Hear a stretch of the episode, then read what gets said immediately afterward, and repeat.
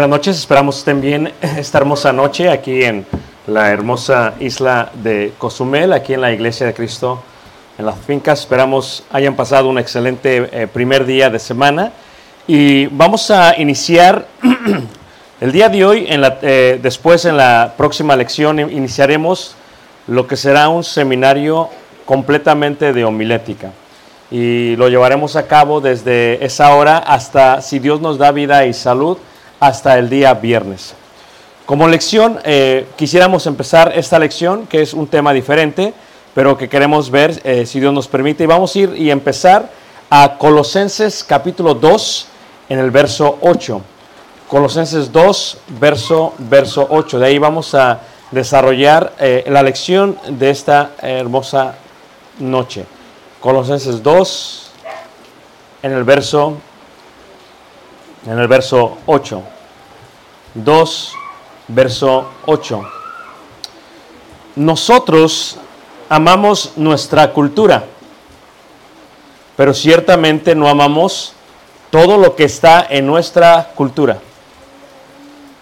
Cuando conocemos a Dios, empezamos a ver que hay partes de nuestra cultura que son esenciales para nuestra cultura, que nos llenaron de alguna otra manera completamente en nuestro conocimiento propio y de alguna manera empezamos a ver que tal vez no son las más apropiadas conforme a lo que nosotros creemos, creemos.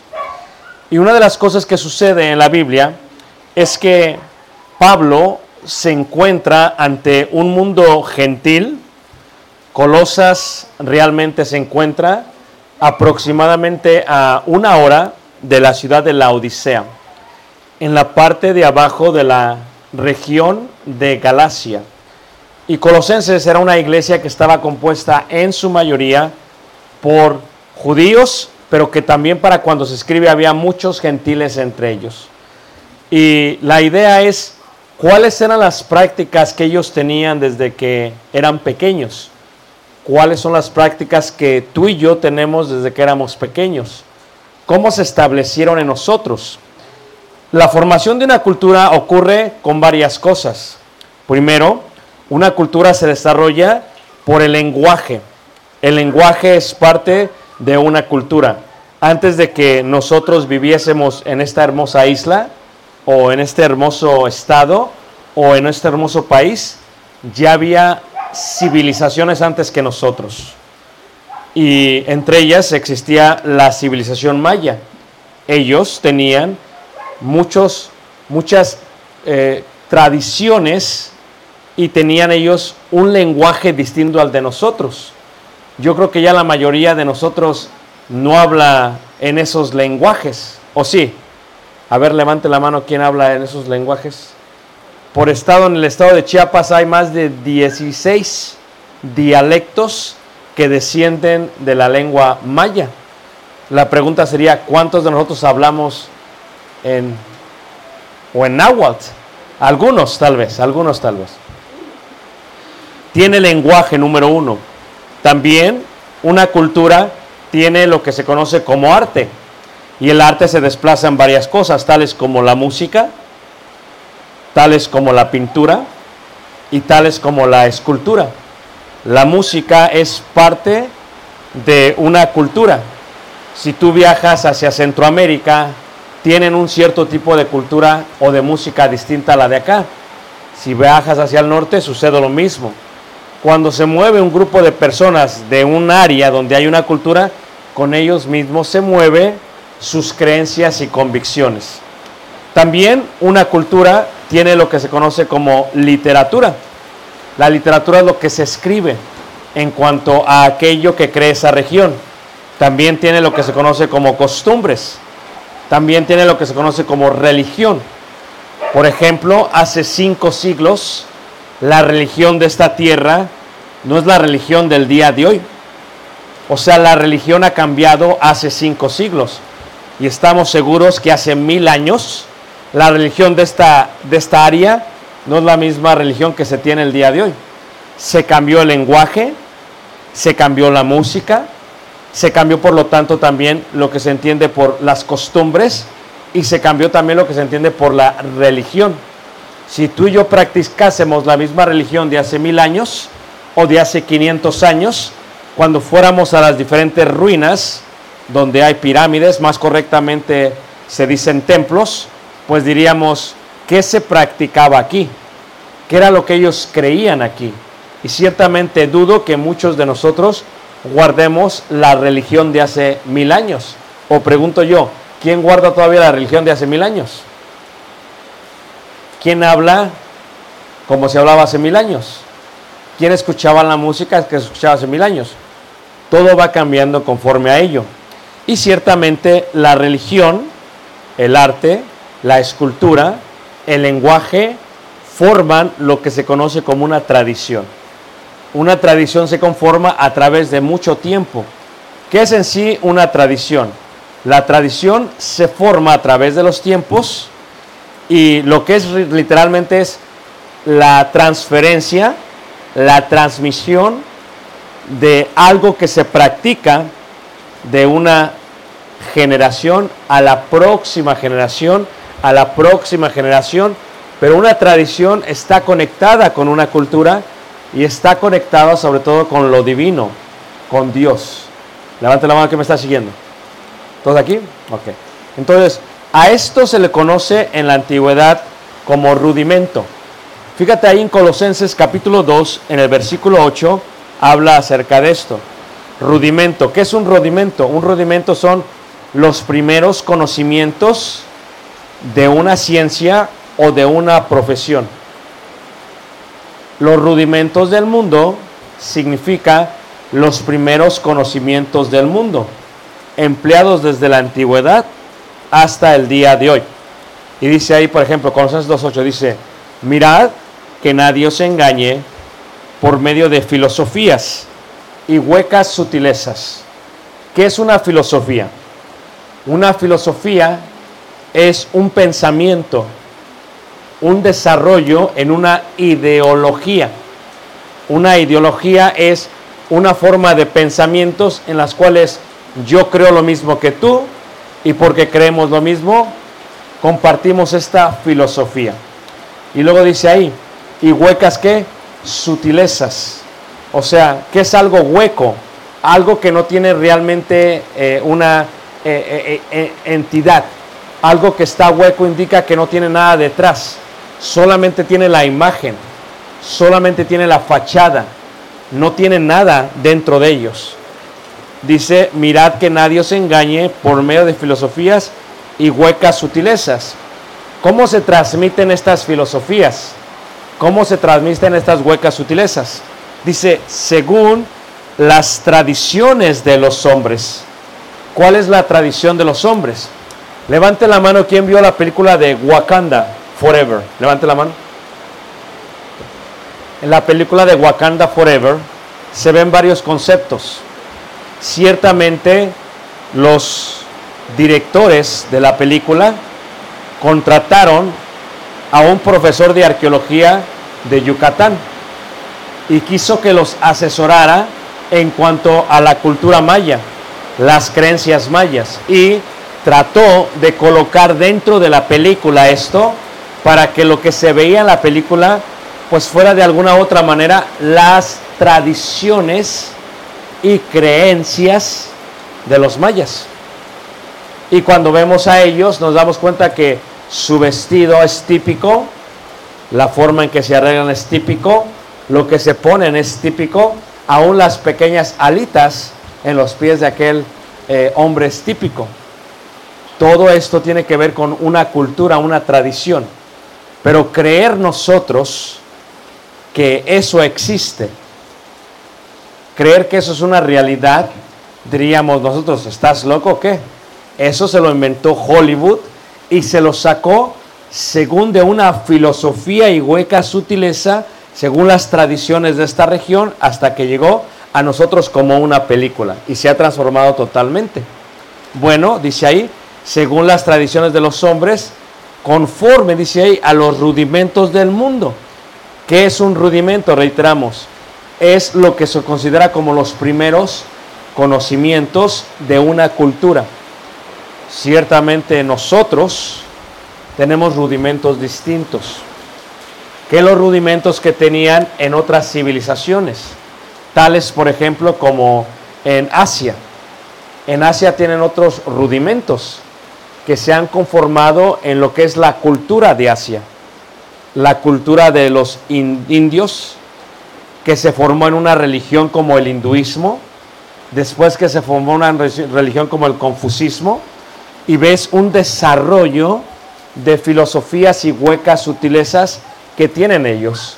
Por ejemplo, si tú visitas la India, en aquellos lugares hay una tradición que les indican a ellos que cuando caminas tienes que caminar hacia atrás. No puedes caminar hacia el frente. Después se colocan un velo, todos, y la pregunta sería, ¿por qué hacen esto? Levante la mano, ¿quién sabe? Ese es un rudimento del mundo del Asia. Esto lo hacen porque ellos creen que según como tú te comportes en la vida, tú vas a tener una reencarnación. Y dicen, si te portaste mal, tal vez vas a reencarnar como una cucaracha. Y por lo tanto, si reencarnas como una cucaracha y entonces pisas una cucaracha, puede ser que estés pisando a tu tío, a tu abuelo o a tu primo. Cualquiera de nosotros pensaría que eso es una locura. Levante la mano quien piensa que es una locura. Bueno, no solamente eso, se ponen el velo en la cara porque ellos dicen, si en caso voy caminando y en el caminar se me ocurre correr, y corro y de pronto voy corriendo y mientras respiro abro la boca y se me introduce un mosquito y me lo como. Ellos dicen, tal vez me comí a mi tía. De veras, esta es la convicción que ellos tienen. Eso es lo que es un rudimento. Es un conjunto de conocimientos que se pasan de un lugar a otro. Hasta el día de hoy lo creen ellos. Después lo colocan en libros ellos lo colocaron en el libro de las Vedas. La Veda es un libro del hinduismo. Eso es lo que literalmente ellos, ellos creen. Otros dicen, por ejemplo, en el caso de los chinos, en el confucismo, ellos dicen que cuando sus padres mueren, sus mismos padres pueden todavía tener comunicación con ellos. ¿Alguien ha visto la película Mulan? Levante la mano que ha visto Mulan. En Mulan, puedes darte cuenta de esto, Porque lo que sucede es que las prácticas de ellos es, muere, ellos van a hacer oración a un lugar y hay varias estatuas y son sus tíos, sus primos, sus abuelos y normalmente lo que se conoce como, como un dragón. ¿Ven la película? Y ellos empiezan a platicar con quiénes? Con ellos. Cualquiera diría que es una locura platicar con los muertos. Levante la mano, ¿quién piensa que es una locura platicar con tus muertos? ¿Cómo se desarrolló esta tradición que hasta el día de hoy se introduce en una película tan popular como Mulan? Bueno, son tradiciones que se van formando. Dice la escritura, mirad que nadie os engañe. Ahora, hablé de aquellos lados y muchos dirían, bueno, eso es una locura. Me voy a transportar un poquito hacia Europa. En Europa decían lo siguiente, nos damos cuenta que el sol empieza a perder su fulgor. Y nos damos cuenta que mientras pasan los días después del otoño, el sol pierde su esencia, pierde su poder y la noche empieza como a ganarle y a derrotarle. Y dijeron ellos entonces, ok, basado en esto, creemos que el sol va perdiendo y que la luna va ganando. Y hay un día que es el día más corto en cuanto a luz y noche de todo, de todo el año. Y entonces ellos dijeron, cuando el sol le empieza a ganar otra vez a la noche, cuando el sol derrocha otra vez la luna, es el día en que nació el sol. Y decían, como es el día en que nació el sol, es el día en que vamos a darle una celebración a el sol. Levante la mano, ¿quién ha escuchado esto? Y luego decían, y porque los vikingos, ¿quién sabe quiénes son los vikingos? No son de la película esta de Hippo. Ni del dragoncito ni nada. Los vikingos eran grupos de nómadas del mar que se encuentran en la parte de Groenlandia y en la parte de Islandia. Si tú visitas Islandia te das cuenta que hasta el día de hoy tienen barcos vikingos. Y los vikingos utilizaban las estrellas para moverse de un lado a otro. Y por lo tanto ellos creían que el dios sol para ellos era un dios y que la diosa luna era una diosa. Y ellos decían, bueno, cuando llegaban a un puerto, cuando llegaban a una isla, cuando llegaban a un lugar, ellos mismos llegaban y como hombres que son, vamos a decir, de viaje en viaje, buscaban por la necesidad de la intimidad física. ¿Y qué buscaban? Por prostíbulos. Lo que se conocía en los tiempos antiguos como Raab, la ramera, ¿dónde se encontraba su casa? En la entrada de la ciudad. ¿Por qué en la entrada? Porque ahí llegaban los hombres. ¿Por qué? Viajaban solos, tenían necesidad y llegaban a la entrada de la ciudad. ¿Y para qué entraban? Para tener intimidad física con ellas. Y ellas les cobraban un dinero. Y decían entonces ellos, los vikingos, nos damos cuenta que en el invierno, un invierno no como en Cozumel, ustedes traen chamarra, no sé por qué, pero bueno, es porque Cozumel está frío ahorita. Nos damos cuenta que en el invierno, nos damos cuenta que hay un árbol en particular que no se muere, que no se seca. Y dijeron, este árbol es como si tiene, eh, es como si fuese el dios de la fertilidad. Y ellos empezaron a colocar esto en sus puertas para que esos lugares tuvieran fertilidad. Pero los vikingos dijeron, ok, por cada mujer que tome, por cada mujer que haga yo mía, voy a colocar una esfera como si fuese igual a el sol. Y colocaban sobre la fertilidad, porque ellos decían, ¿cuántas mujeres no tengo? ¿Cuántos hijos no voy a dejar que regados? ¿Y de dónde vienen ellos? De la fertilidad que yo tengo para con ellos. Aún hay canciones populares el día de hoy, como esa canción que dice de un rancho a otro. ¿Está qué? ¿Está mi? Destino, lo saben más, yo sé que saben, porque muchos vivieron en el mundo. Todo. Fíjate, y ellos colocaban sobre los pinos estas esferas. Y cada esfera representaba una ramera que habían tenido. Levante la mano que no haya oído eso. Porque ¿qué es lo que ha pasado? Va cambiando todo y se va transformando hasta que tú vas y ves los orígenes de ello. Y esto es lo que son los rudimentos del mundo. ¿De dónde vienen? ¿Hacia dónde van? Y lo que ve este Pablo, ve un peligro, porque el rudimento llega a ser y a considerarse como la verdad. En Colosenses 2.8 dice, mirad que nadie os engañe por medio de filosofías y huecas sutilezas, según las tradiciones de los hombres, conforme a los rudimentos de qué? Del mundo. O sea que los rudimentos del mundo enseñan algo que realmente no es que, no es verdad.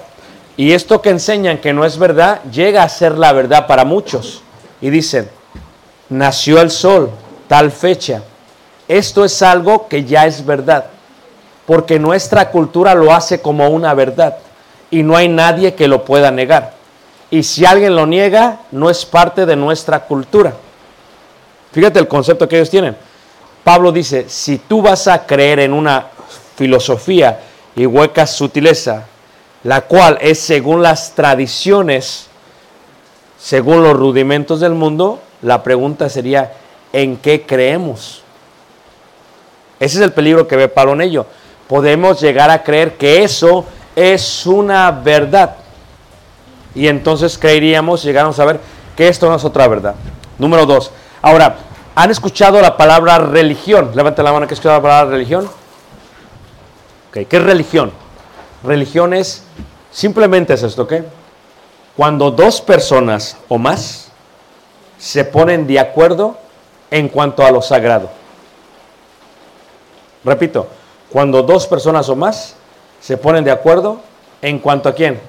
A lo sagrado. Eso es lo que es una religión. Por lo tanto, el día de hoy puede haber miles y millones de religiones. Cada religión empieza a colocar su propia cultura, su propia tradición, su propia esencia de lo que es que verdad. Ahora, hay dos creencias o religiones humanas. Se dividen en dos. Las ramas. Número uno, monoteísmo. ¿Qué es un monoteísmo? Monos significa uno. Teísmo significa Dios. Número dos, politeísmo. Poli significa mucho. Teos significa Dios. Están las religiones que creen en muchos dioses y las religiones que solamente creen en un Dios. Monoteísmo uno, politeísmo dos. Por ejemplo, nosotros venimos de los aztecas. A ver, levanten la mano quien piensa que no viene de los aztecas. ¿De dónde vienes? ¿Quién sabe? Nosotros venimos de los aztecas. Bueno, aquellos decimos, somos mexicanos, mestizos, una mezcla de españoles con aztecas. ¿Están todos de acuerdo? Y algunos discriminan y dicen, ah, es que yo soy más blanco, yo soy español, vosotros sois aztecas. Pero la mayoría como yo somos mestizos. Ahora, algunos como que se ven más mestizos que otros. Es más, estuve en Ocosingo, Chiapas, y estuve en Toniná, y aquí en este templo había algunas eh, estatuas de aquellos que fueron los reyes de esa región. Y algunos cuando ves su rostro lo ves totalmente maya. Tú lo ves y dices, este no es mexicano, este es maya.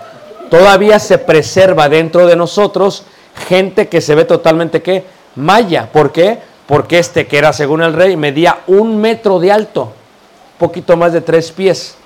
Y yo me puse al lado de su estatua y me quedaba aquí y me sentí muy alto. ¿A poco no? Porque eran pequeños, eran totalmente pequeños. Pero aún Napoleón Bonaparte era pequeño. Pero la religión es esa. Pero ¿qué creían los mayas? ¿Qué creían los aztecas? Eran politeístas. Ellos creían en muchos dioses. Ellos veían la lluvia caer como ahorita decían, oh, esto es el resultado de alguien que da agua y el agua es vida. Hagámosla un dios. Y veían el sol, hagámoslo un dios. Y empezaron a ver dioses. Y estos dioses los empezaron a adorar. Se formaron una religión. Y en esa religión se formaron una cultura. Si tú visitas, por ejemplo, el estado de Oaxaca y vas a la ciudad de Oaxaca, hay un sinfín de culturas y hay un sinfín de tradiciones. Que no importa cómo, van saliendo. Y puedes ver que salen algunos como aztecas con taparrabos, como se ven aquí en Playa del Carmen o no. Y se ponen algunas campanitas en los pies, como se ven o no, lo han visto, y se empiezan a pintar, ¿verdad? Algunos sí parecen Omar, el de la película, y pues sacan más dinero porque cobran por la fotografía, y empiezan a danzar. Y entonces tú, ¿qué tiene que ver eso con nosotros? Y ve a veces nuestra ignorancia. Ni siquiera conocemos nuestra propia cultura. Ni siquiera la conocemos. Tú y yo pensamos que, bueno, nosotros venimos realmente, somos mexicanos, pero eso qué indica? Es un país que no tiene más de 250 años. No es mucho 250 años. Es más, los israelitas pasaron 400 años en Egipto. Con esto te digo que los israelitas podrían decir que eran más egipcios que los mexicanos. Solamente 250. Pero ¿qué es México, dices tú? México, ¿qué es México? Bueno, los colores, verde, rojo. Pero ¿qué es México? ¿Acaso conservamos las tradiciones de los aztecas? ¿Qué conservamos? Lo que más nos conviene. La tortilla, y el tamal. Pero de sus tradiciones, ¿qué, conservamos? No conservamos nada. La pregunta que te diría es, ¿acaso los aztecas celebraban el nacimiento del sol como lo hacían los islandeses? No. O sea, si tú estás hablando de que tu cultura te genera un orgullo, pues estoy aquí para decirte que, ¿por qué no conocemos nuestras culturas antiguas y practicamos lo mismo que ellas. Y luego vendría un debate. ¿Estarías dispuesto a dar a tu hija virgen para que fuese sacrificada? O otro debate. ¿Estarías dispuesto a jugar un juego que se le llama un juego de pelota y que si lo ganas te sacrifican y para eso es un honor? Porque a quien sacrificaban realmente era a los que ganaban y no a los que qué, perdían. Para muchos dirían qué bonito hubiera sido sacrificar a Messi. Esa es la cultura ni tú ni yo guardamos las culturas antiguas. Ni tú ni yo guardamos las tradiciones de nuestro pueblo. Los templos han venido a ser reliquias y ruinas y ni tú ni yo ni hacemos nada de lo que hacían en la antigüedad. Vayamos un poquito más allá. ¿Qué te parece si nos transportamos un poco al África y hablamos un poquito de África y de la magia negra, de lo que ellos creían? Ellos tenían conceptos muy grandes ellos creían en los espíritus inmundos, en los demonios. ellos decían, bueno, vamos a destruir a los demonios. ¿Cómo vamos a destruir a los demonios? Pues no sé, pues tal vez qué tal si hacemos la imagen de demonios y lo hacemos en jarros de barro. Y sobre el jarro de barro dibujamos al demonio. ¿Y qué te parece si cuando es la noche de los demonios, todos agarramos palos como si fueran bates y rompemos esas jarras de barro. Y al romperlas decimos, hemos destruido al demonio. ¿Y qué te parece si lo tornamos algo totalmente hermoso? Colocamos dentro de estas jarras de barro algo que sea de motivación algo que le dé un cierto tipo de dulce a aquellos que lo rompen. Y si lo rompemos y cae, hemos matado un demonio y hemos sacado algo bueno de los demonios. Tú sabes que una de las cosas más interesantes cuando tú oyes hablar a alguien que dice, yo estoy orgulloso de mi cultura, estoy orgulloso de mis tradiciones, estoy orgulloso de mis orígenes. Y le digo, ¿de veras? Ah, vale. Dime algo que es original de México. Dicen, la piñata. La piñata no es ni mexicana. ¿Sabías tú eso? Es africana. Fíjate, o sea, son conceptos de la antigüedad. Mira, cuando yo era pequeño y yo vivía en Ciudad de México, aquí en Ciudad de México, nunca, de los nunca, de los nunca, nosotros esperábamos abrir regalos el 25. No, para nosotros era el 6 de enero. Levante la mano, ¿quién pasó con eso como yo? No, solamente yo. Los de Ciudad de México, de aquel rumbo. O sea, y luego decíamos, son los reyes que magos. Ah, y decíamos, es que Ah. O sea, esto es realmente una tradición muy fuerte, muy impregnada en el ser humano, que fue pasando de generación en generación. De tal manera que vino a ser una verdad para nosotros. Porque decíamos, uno vino en caballo, uno vino en camello y el otro vino en elefante. Así se pintó nuestro rostro. ¿A poco no? Y luego, cuando de pronto teníamos eso en mente, decíamos, ellos traen y traen para nosotros regalos. Ellos son los que lo traen. ¿O no es cierto? ¿No decían así? Ellos son los que lo traen. Están enojados los mayas.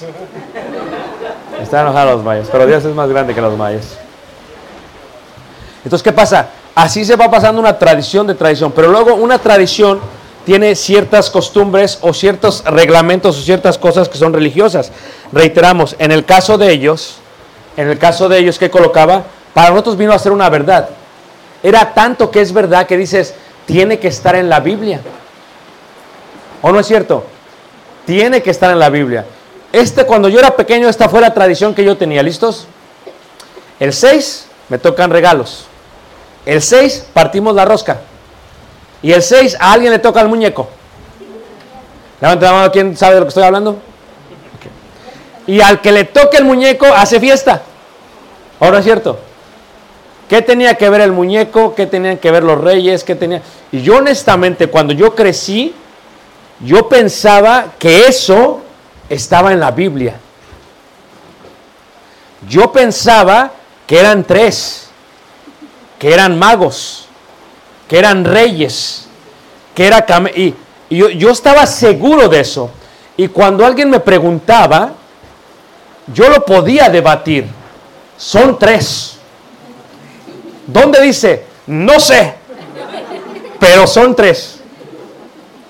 Y le trajeron regalos a Jesús. Y literalmente la rosca se la trajeron también. Fíjate, el concepto de la verdad. Mirad que nadie os engañe por medio de filosofías y ustedes. Según quiénes? La tradición. O sea, la tradición tiene como propósito nublar, obscurecer. Es lo que tiene como propósito la tradición. Quiere nublar y quiere obscurecer. ¿Qué? La verdad y lo sagrado. La verdad y lo sagrado. Es lo que tiene como propósito hacer. Nosotros, si realmente decimos, estamos todos de acuerdo que venimos de una religión monoteísta. Monoteísta, sí, pero antes, los antepasados, politeísta. Creíamos en varios dioses. Pero ¿quién de ustedes se pone a bailar ahora sí con las besas y a bailar para que llueva? Nadie. ¿Sabes por qué Marvel es tan popular? Porque Marvel lo que está haciendo es que está haciendo un renacimiento de la mitología griega. Y por eso es tan popular. Nosotros ya sabemos que no es verdad, que Thor no existe y que ya sabemos que Nomar no, no es. Pero fíjate, los estudios. ¿Cuántos latinos hay en Estados Unidos? ¿Cuántos latinos ven nuestras películas? Les tenemos que hacer un Dios. Les tenemos que hacer un héroe. ¿Tú te diste cuenta en la película al final? ¿Quién la vio la película? Levanta la mano. Entonces, ¿solamente yo la vi? ¿Nadie vio la película de Wakanda Forever? Ok. ¿Ves que al final Wakanda Forever qué pasa? Eh, eh, eh, el, aquel que era malo queda como que posiblemente es bueno. ¿Por qué? Porque dijeron, vamos a, vamos a convencer a todos los de Cozumel para que vuelvan a ver y que van a hacerse representados en Omar. Eso, el mercado, el dinero, es lo que controla la tradición y la, religión. Las masas son controladas por, mira, ¿tú crees que les conviene decir los tres, re- los tres reyes magos no existen? No les conviene.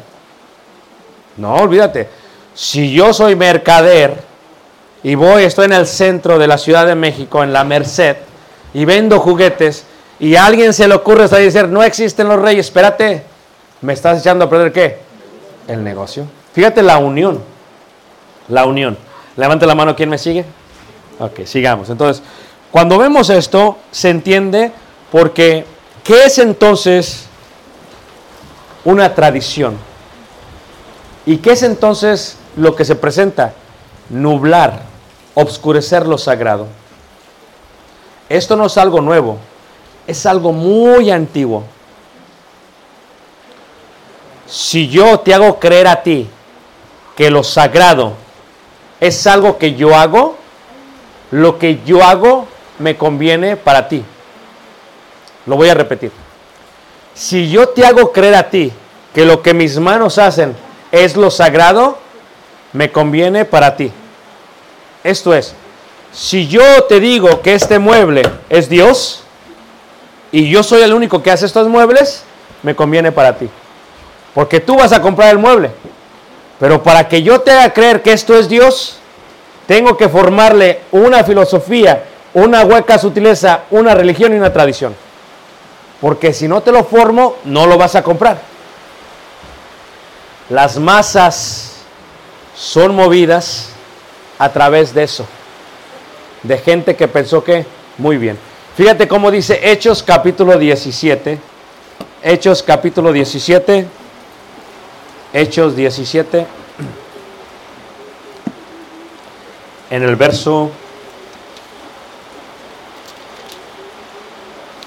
Hechos 17, en el verso 29. 17, verso 29, fíjate.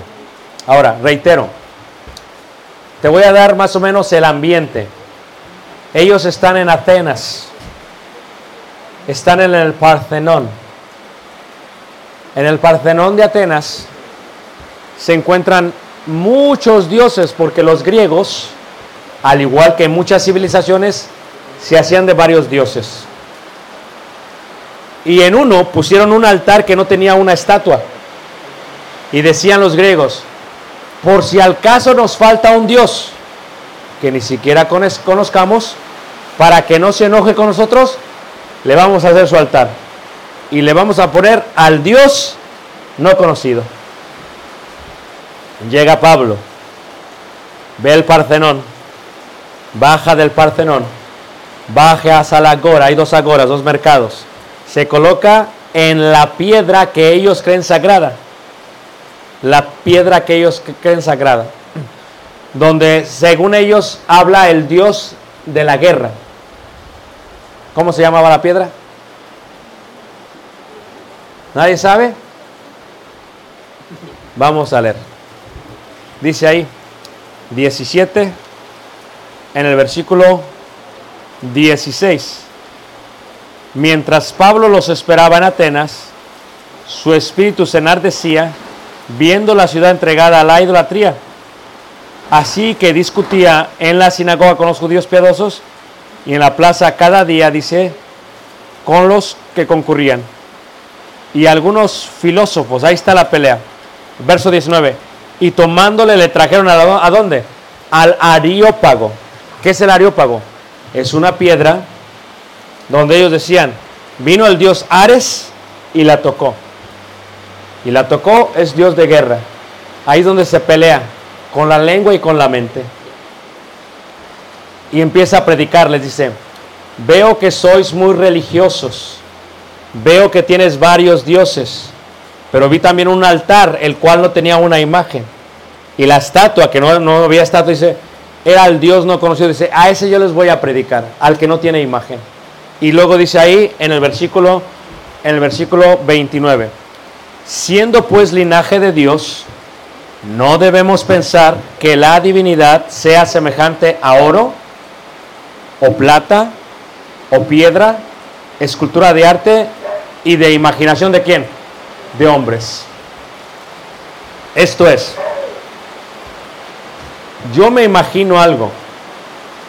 Si yo me imagino que Dios es así y yo lo hago, lo que realmente estoy adorando no es a Dios, sino a mí mismo, porque yo lo hice. Lo voy a presentar de otra manera, ¿me entienden todos? Si yo voy a ser un Dios, lo tengo que hacer que se parezca a mí. Si no lo hago que se parezca a mí, como que no me representa. A ver, en México decimos que no somos racistas, pero somos bien racistas. No todos, pero a veces decimos, ese está muy negro. ¿O no? Y le ponemos de apodo qué? El negro.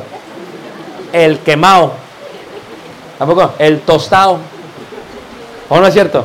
Levante la mano, ¿quién ha hecho eso? Ahí está. Entonces, ¿qué pasa? Somos racistas a veces. Somos racistas. Pero fíjate, pero si yo hiciera un Dios y lo hago negro, ¿crees que va a ser popular? Dicen, sí, negro, negro. Pero ¿qué te parece si lo hago que se parezca a nosotros? Si lo hago mestizo. ¿Va a ser popular? Más popular todavía. ¿Me están siguiendo todos? ¿Qué te parece si lo hago güero? Mira, yo he estado en España, en Francia, en Londres, en Italia, en muchos países. Y cuando visitas España, sería una locura que les colocaras una imagen de una indígena como una diosa. Te la tiran a la basura. ¿Por qué? Porque para el español su imagen tiene que ser una mujer que blanca. ¿Sabías tú eso? Yo estuve en Zacatecas.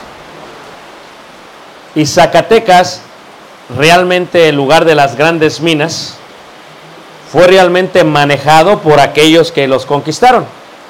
¿Cierto o no? Y entonces hacían minas. Y en las minas ponían muros de madera. ¿Sabes cómo le llamaban a esos? Chismes. De ahí viene la palabra chismes. Esto es, cuando empieza a hacer ruido el chisme, salte de la mina porque se va a caer. Y de ahí dijeron, son chismosos porque se va a caer todo. Cerca de ahí hay un pueblo. Y en el pueblo nació lo que se conoce como el niño, el santo niño Dios de... ¿Lo han escuchado? El hermano Atoche.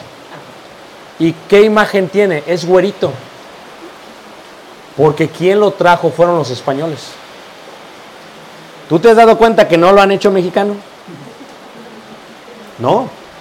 Y ahora que se hizo una gran cooperación, se levantó un niñote en la catedral principal. Gigante. Gigante. Ahora piensa, alguien lo hizo. A alguien se le imaginó. Alguien lo llevó a cabo. Si yo te hago creer que esto es lo divino, y yo te hago creer que puedo hacer estos en forma más pequeña, y tú lo crees, y si tú me lo compras y te lo llevas a tu casa, entonces tu religión es mi negocio.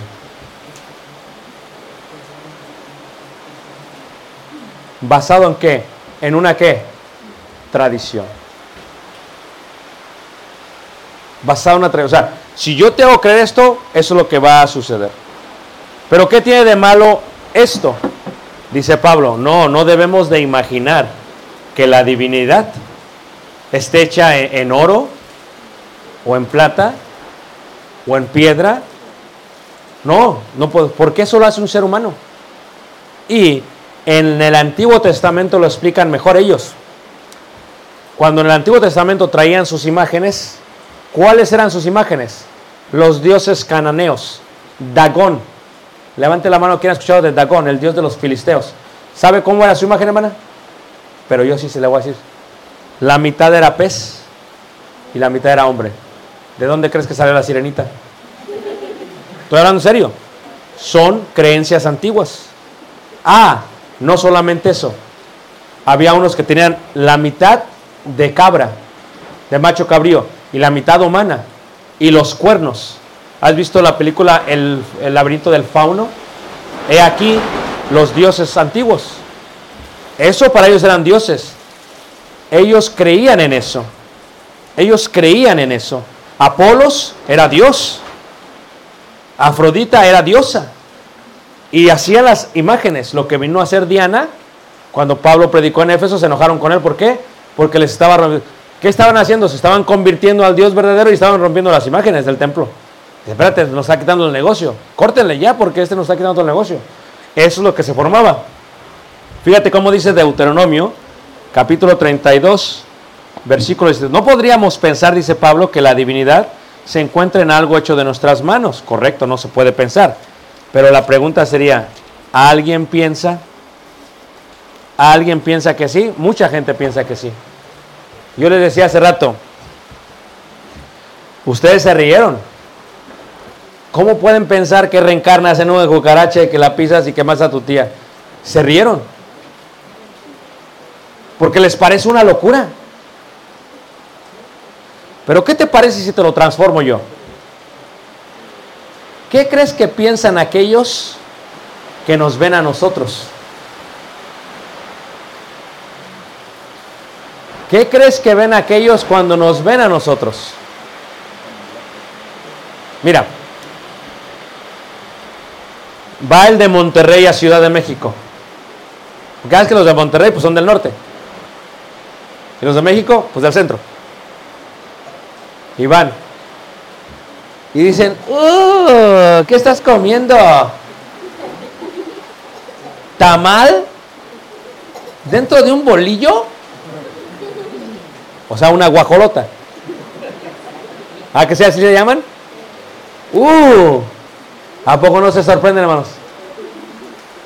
Y luego van y ven los tacos al pastor.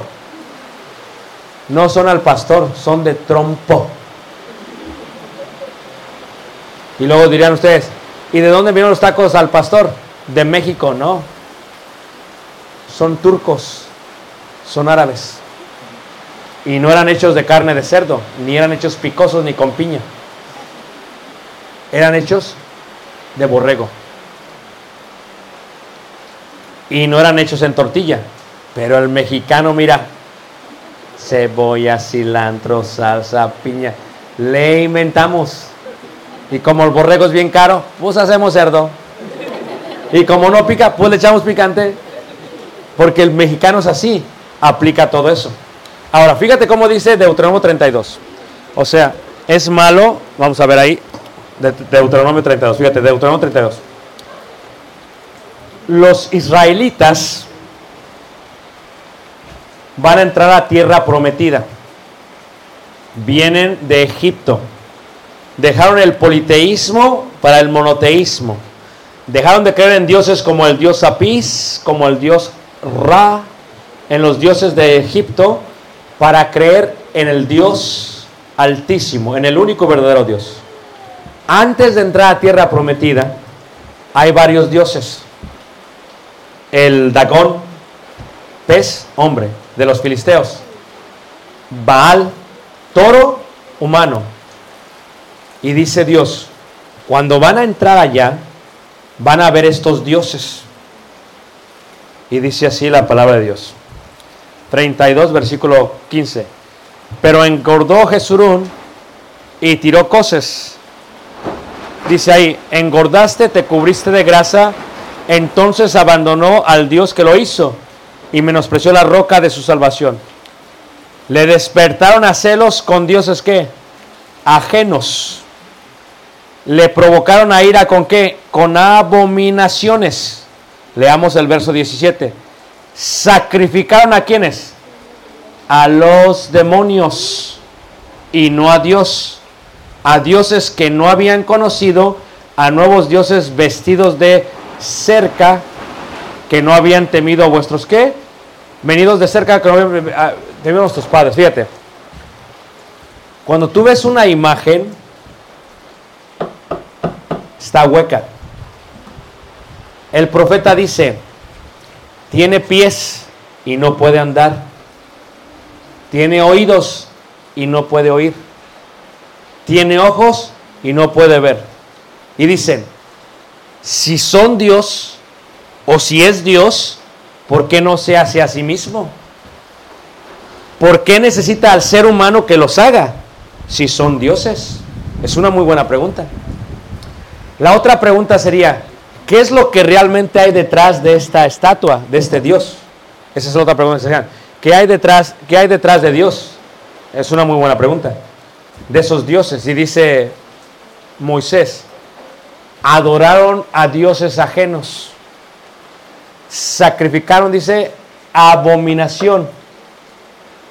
La palabra ídolo, ídolo, es una palabra que viene de la palabra imagen de. Imagen de. Ídolo. Por lo tanto, ¿qué es la imagen de? Dice ahí, a quien verdaderamente sacrificaron no fue a Dios, sino a quienes. A los, dice ahí, demonios. 17, sacrificaron a los demonios y no a Dios. Aquí es donde está el secreto, ¿ok? El problema no es la estatua, sino lo que está detrás de la estatua. Y dices, pues ¿qué hay detrás de la estatua? O sea, si yo te hago creer a ti que esto es Dios, vas a dejar de creer en el verdadero Dios. A través de una imagen te voy a hacer creer en un Dios que no es Dios. Me conviene a mí porque te puedo controlar. Te puedo decir, o me das a tu hija virgen y la sacrificas en el templo, si no, no va a haber más lluvia. Y eso hacían los aztecas. Te puedo controlar a ti. Te puedo dominar a ti a través de algo que no es Dios. Según las tradiciones de los hombres. Conforme a los rudimentos de qué? Del mundo. ¿Y no de quién? De Dios. Levanta la mano, ¿quién me sigue? Entonces lo que yo tengo que hacer es, tengo que hacerte creer que esto es Dios. Si yo te hago creer que esto es Dios, ya la hice. ¿Cómo le hago? Bueno, como tu Dios, los filisteos eran hombres del mar. Llegaban a tierra prometida, llegaron a través de Chipre del mar. Su Dios era un Dios que tenía una forma de pez. Sin embargo, ellos en otro lugar eran otros tipos de dioses. Eran dioses que tenían cara de buey, de, de toro. O sea, cada quien tenía su Dios basado en lo que ellos creían. La manera de yo hacer que tú me creas es hacerte a ti un Dios o una diosa, la cual sea igual a ti. Tú nunca te has puesto a pensar cómo es que antes del siglo XIV nunca hubo ninguna aparición de una indígena. ¿Tú te has puesto a pensar cómo es que hasta el siglo XV, con la llegada de los españoles, dicen, y no creas que vinieron muy amigables, ¿eh? ¿O no es cierto? Vinieron y destruyeron. Es más, muchos dicen, lo único que trajeron fueron enfermedades. ¿O no es cierto? Llegaron y mataron gente con sus enfermedades. Pero luego que o te conviertes o qué? O te eliminamos.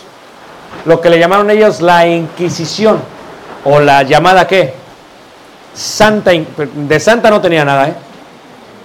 Llegaron y ¿qué querían? Querían el oro. Yo le dije a un hermano que era español, vosotros miráis lo que hacéis. Te has llevado todo el oro, te lo has gastado y ya no tienes con qué pagar. Porque ya se les acabó el oro. No se lo llevaron para allá, hermanos. No nos dejaron nada.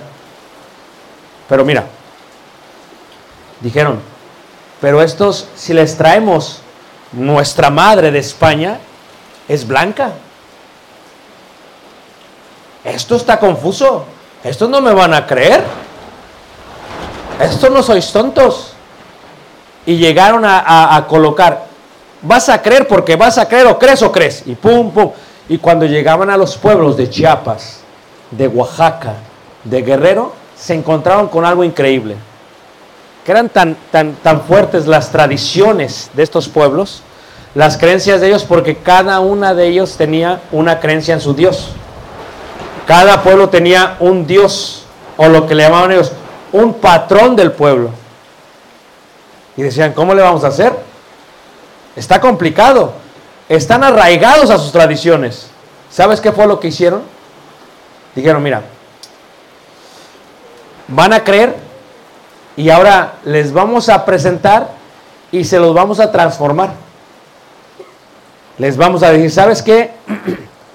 Como esta madre de nosotros no es como ustedes, se las voy a hacer como ustedes. Y le tenemos que poner un nombre como de ustedes. Porque si no, no nos van a creer. ¿Y qué hicieron? Colocaron una madre española y colocaron una madre totalmente mestiza. Y a mí me encanta la historia. ¿eh? ¿Mm? Te invito a que veas los datos históricos del Vaticano, los cuales dicen, entre los escritos del obispo de aquí de México, que pusieron ellos, o de la Nueva España, con allá, decían, bueno, hemos colocado la presencia, la aparición de una mujer que se llama Guadalupe. Y aquellos luego lo enviaron a alguien, ¿eh? Porque no son tontos, dice, vamos a mandar a revisar. Y el que regresa dice, lo escribe, dice, y no hemos encontrado señales de tal milagro. Escrito en el Vaticano. Pero luego dicen también ellos. Pero ya hay muchos filigreses. ¿Cómo se los vamos a quitar? Se enojan también, está bien. ¿Cómo se los vamos a quitar? Fíjate, hermanos. ¿Cómo se los voy a quitar? ¿Cómo se los voy a quitar? ¿Tú sabes de dónde viene esto? Ahora, déjame decirte, cuando eh, Miguel Hidalgo y Costilla entra, entra con un estandarte de la madre de la independencia basada en alguien que ni siquiera existió. Pero tenemos que formarle una tradición a todo esto. ¿Cuándo fue que se apareció? ¿Cómo se apareció? ¿Dónde se apareció? En el Tepeyac, decían unos. ¿O no es cierto? Que vino, ¿cómo se llamaba? ¿Ah? Juan Diego. Y que se le cayó las flores y que, ¿qué vamos? Le apareció. ¿Tú sabías que en Chicago hay un monte del Tepeyac? Y lo abrieron hace apenas solamente como 20 años. ¿Por qué? Porque toda la gente mexicana que no puede viajar a México, dice, para allá voy. ¿Y sabes cuántos dólares genera? No, no. Ahora, tenemos que hacerle un día. Y ese día va a ser sagrado. Porque fue el día de la aparición. Pero fíjate, en la Biblia no hay nada que hable del nombre Guadalupe. No vas a encontrar ni un versículo que hable de eso. Pero dicen los españoles, ¿cómo le hacemos? Pues diles que es María. Espérate, espérate, espérate. María Guadalupe. mm,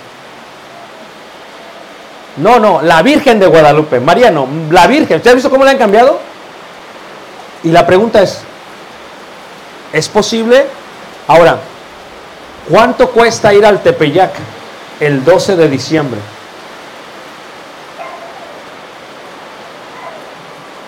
Mira, es, es tan creyente el filigrés que viene caminando desde pueblos de Estado de México yo sé porque yo era parte de esto. Y cuando tú entrabas a el patio, a rodillas. ¿Y qué le llevan? ¿Qué le llevan?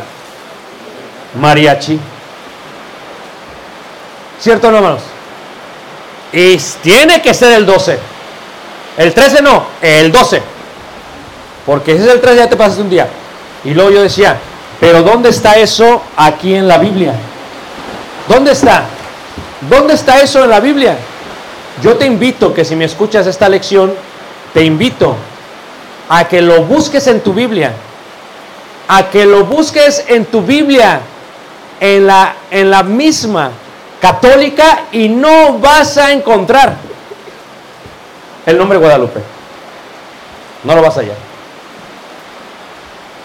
¿Por qué? Porque se lo inventaron hace cinco siglos. Y ahora, ¿qué es entonces una tradición? La idolatría es, el problema no es la imagen, el problema es lo que está detrás de la imagen.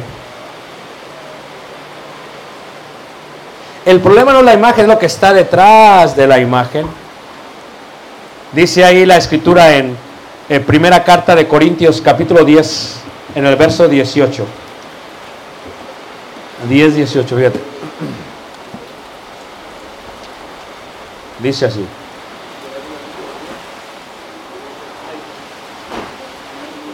Ahora, en esos últimos 20 años, lo que yo he visto, porque yo vivo en Estados Unidos,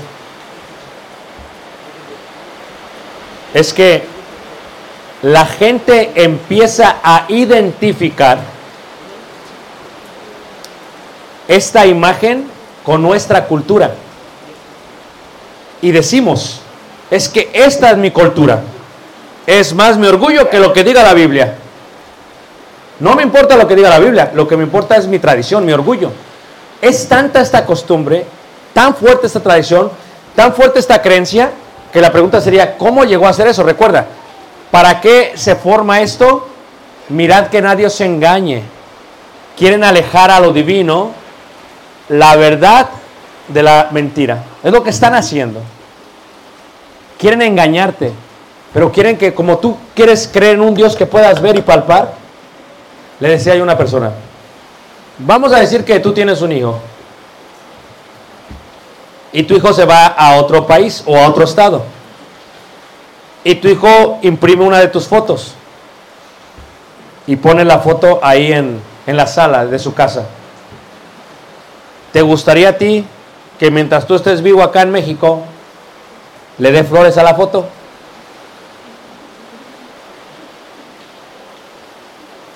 ¿O que te las mande a ti? ¿Te gustaría a ti que le diera dinero a la foto? ¿O que te la mande a ti? Esto es lógico. Eso es lo que dice Dios. El ídolo toma el lugar de Dios. De tal grado que ahora amas más lo creado que al creador. El ídolo nunca es más que Dios. El ídolo es una imaginación humana. Por eso ídolo significa imagen. Dice ahí, eh, primera carta de Corintios 10, verso, verso eh, 18. Mirad a Israel, según la carne, los que comen de los sacrificados, de los sacrificios, no son partícipes del altar. ¿Qué digo pues?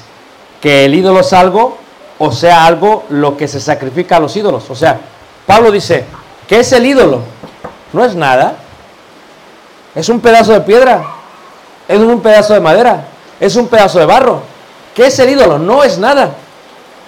Fíjate, mi hijo tenía 3, 4 años y venimos de Estados Unidos y estamos en el aeropuerto de, México. Y literalmente, ustedes saben esta costumbre, había una señora que traía un bebé en brazos, cubierto y le estaba haciendo así. Entonces pensamos que era un bebé. Cuando lo destapa, no era un bebé. Era la imagen de un bebé a la cual llamaba niño Dios. y se lo pasaba de una persona a otra como si fuera bebé. Y mi hijo, pues quiso agarrar al bebé. Bueno, al, no al bebé, a la estatua del bebé. Y, y como que se molestaron. ¿Quién diría que una persona pensaría que un- una cosa de barro es un ser humano para hacer esto? Tú te pones a pensar qué diría un indio si viene a México y ve haciendo eso, dice, ¿tú piensas que yo estoy loco porque camino hacia atrás? Mira lo que tú estás haciendo. Y lo tienes que cuidar como si fuera bebé. No me estoy burlando, ¿eh? Estoy diciendo, quiero que lo veamos de una manera objetiva. De una manera objetiva dirías, ¿cómo pueden creer en esto? Es, y, la pregunta es, ¿de dónde viene su origen? ¿Cuál es el origen? Yo te quiero invitar a ti que, ¿cuál es el origen? Eres una persona inteligente. ¿Cuál es el ¿De dónde viene esta idea? Luego dice ahí el apóstol Pablo, en la primera carta de Corintios capítulo 10, dice 18, mirad a Israel según la carne, los que comen lo sacrificado no son partícipes del altar. 19, ¿qué pues digo? ¿Que el ídolo es algo o que sea algo lo que sacrificado? No, porque realmente es barro, es piedra, es madera, no es nada. Realmente no es nada. Pero es una convicción que una persona tiene, es una creencia. Lo que yo te quiero invitar es, ¿de dónde viene? ¿Cuál fue su origen? ¿Cuál fue su origen? Los aztecas creyeron realmente que había el dios luna y el dios sol. Lo creían. Y sacrificaron humanos por eso. Después dejaron de creer en eso. En Oaxaca dijeron aquellos que vinieron, cambiemos su patrón y digamos que ahora es este, que es uno de los apóstoles, que es, fíjate cómo lo fueron cambiando, y tomaron la tradición del pueblo y la adaptaron a el Dios de ellos. Simplemente lo disfrazaron, era la misma con un nombre que nuevo. Estábamos en el Museo de Antropología e Historia en Ciudad de México. Y la guía nos decía totalmente que todavía en el estado de Oaxaca había un lugar, un templo antiguo, donde se practicaban rit- rituales antiguos, que fue transformado a una parroquia. Y dice, y hasta el día de hoy siguen haciendo la misma práctica. Estuve en Guatemala hace seis semanas, en el pueblo de Samayac. Es el pueblo de la brujería. Hasta el día de hoy hacen brujería en tres niveles. El nivel más alto es Maya todavía. Y el lugar donde se estaba edificando el edificio, dice el hermano, aquí dice, estaba el brujo mayor. Aquí se hacía la brujería, dice. Dice, no puedes creer, hermano, que viene gente de la, de- la ciudad de Guatemala, dice, y pagan un dineral. Así, hermanos, pagan para que les den lo que ellos creen. Para que les quiten el susto. Por no estar casados, para que les consigan la esposa. Así pagan, hermanos. A través de estos rituales. Dice Pablo así. Fíjate cómo dice Pablo ahí. No, dice versículo 20. Antes digo que lo que los gentiles sacrifican, ¿a quiénes? ¿A quiénes? A los demonios los sacrifican. El problema no es esto, hermanos. Esto no es nada. Es un pedazo de madera, es un pedazo de barro, es un pedazo de piedra. El problema es lo que está detrás de esto. Ese sí es un problema. Porque ¿quién es el padre de mentira? Juan 8:44 dice que el padre de mentira es el diablo. El problema no es esto, más, no la materia. Es lo que está detrás de la materia. Y dice aquí, en el versículo, en el versículo 20, antes digo que lo que los gentiles sacrifican, a los demonios sacrifican, y no a Dios, y no quiero que vosotros os hagáis partícipes con quienes, con los demonios.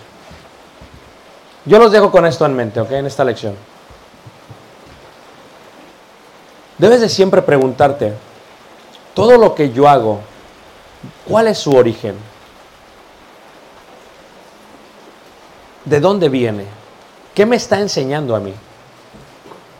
La segunda pregunta que te debes de hacer es, ¿realmente el origen que tiene es mi origen? Y luego viene la otra pregunta. ¿Quedará Dios que yo haga esto? Y luego viene la pregunta. Si Dios quiere que haga esto, ¿no lo debería de haber puesto en la Biblia, hermanos? Si Dios quiere que lo practique, tiene que estar aquí. Porque eso no es la palabra de Dios, hermanos. Entonces, cuando no está aquí, dice una persona, bueno, es que para ustedes es costumbre que se reúnan los domingos. Sí y no. Es costumbre, pero es mandamiento. ¿Por qué lo hacemos? Porque Dios lo dice. Por eso lo hacemos. ¿Por qué no hacemos una imagen? Porque no creemos que Dios esté formado en piedra, una escultura de alguien que se lo imaginó. Porque no queremos adorar la foto. Queremos adorar al verdadero Dios. En espíritu y en verdad. Tú te pones a pensar, bueno, entonces, ¿qué debo de hacer? Bueno, siempre mi invitación es, una persona debe de hacer no solamente lo que crea, sino lo que Dios dice que haga. Porque aquí se encuentra la verdad. Este es el libro de la verdad. Si realmente Dios quiere que yo celebre el nacimiento del sol, el libro me lo va a decir. El libro me va a indicar qué día nació Jesús. Pero ¿qué si no lo dice?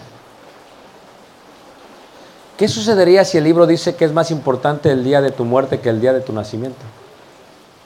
¿Y qué pasaría si el libro dice que lo que realmente importa es que Jesús murió por nosotros?